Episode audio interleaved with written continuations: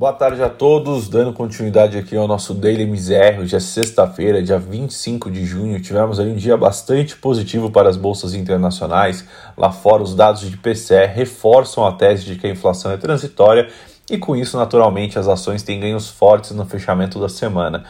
É, o, o, índice de preços é, dos gastos com consumo pessoal, o PCE na, na sigla em inglês, subiu 0,4% em maio ante abril, mas isso mostra uma desaceleração em comparação à alta de 0,6% de abril frente a março deste ano.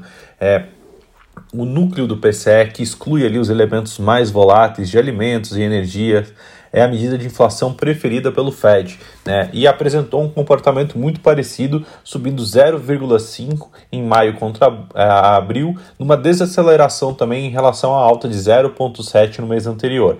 Na base anual acumulou uma alta de 3,4, né? E, é, frente a 3,1 registrado no mês anterior. Alguns economistas consultados pelo The Wall Street Journal é, esperavam que o núcleo do PCE indicasse uma alta de 0,6 na base mensal e de 3,4 na base é, anual.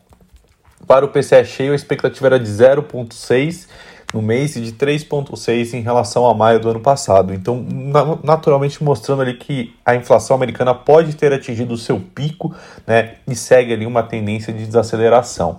É, o sinal de inflação nos Estados Unidos mostra realmente ali uma, uma tendência talvez de queda, e esse fato, somado às expectativas positivas com o acordo e o novo pacote de infraestrutura no país, levou os principais índices de ações a ganhos semanais robustos e o S&P 500 a um novo recorde histórico.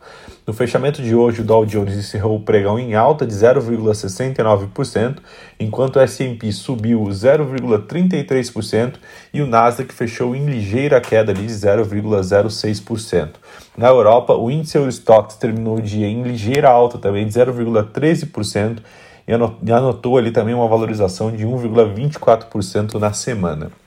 Vindo para a Bolsa Brasileira, é, o dia para o Ibovespa foi um dia muito ruim, é, muito por conta de ruídos e do noticiário local né, envolvendo a proposta tributária é, de dividendos e o fim da dedutibilidade de juros sobre capital próprio presentes na reforma tributária apresentada hoje pelo governo. É, e isso naturalmente detonou uma onda de incertezas no mercado em um movimento que cobrou caro das ações brasileiras. Com a queda quase que generalizada entre todos os setores, o Ibovespa fechou o dia em baixa de 1,74%, cotado a 127.256 pontos.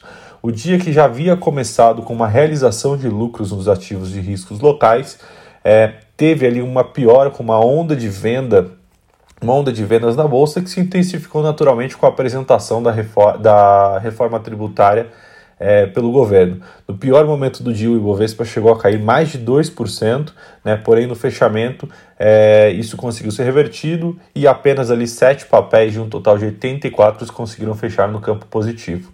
É, alguns gestores ouvidos pelo mercado falaram que essa discussão sobre o tema não é uma questão nova e nem é possível realmente cravar um desfecho dessa história que ainda tende a caminhar pelo Congresso. Mas agora, em um momento que as ações já vinham acumulando uma forte alta, o risco de inicia da iniciativa avançar adentra naturalmente no preço das ações e provoca ali uma queda um pouco mais acentuada. É, Para a parte de câmbio, a forte tendência de queda do dólar vista nos últimos dias fez uma pausa nessa sexta-feira, né, sem novos drivers relevantes para manter o andamento do rally do real. O mercado de câmbio observou um pregão de realização de lucros né, e ainda ele sem força também para encostar a moeda americana novamente perto dos R$ reais. Após tocar nos R$ 4,97 na máxima do dia, o dólar se acomodou ali e fechou cotado a R$ 4,93 alta de 0,70, né? Mostra ali um reflexo também do risco e da aversão, na verdade, ao risco do investidor local por conta da proposta da reforma tributária, como a gente mencionou.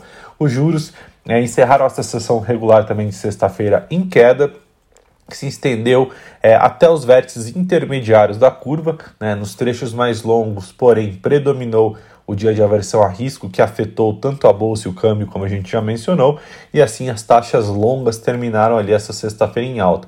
Com a divulgação do IPCA 15 de junho, os agentes continuaram a discutir as pressões inflacionárias de curto prazo, ao mesmo tempo que o, em que o debate em torno das expectativas de médio prazo foi mantido no radar é, dos agentes.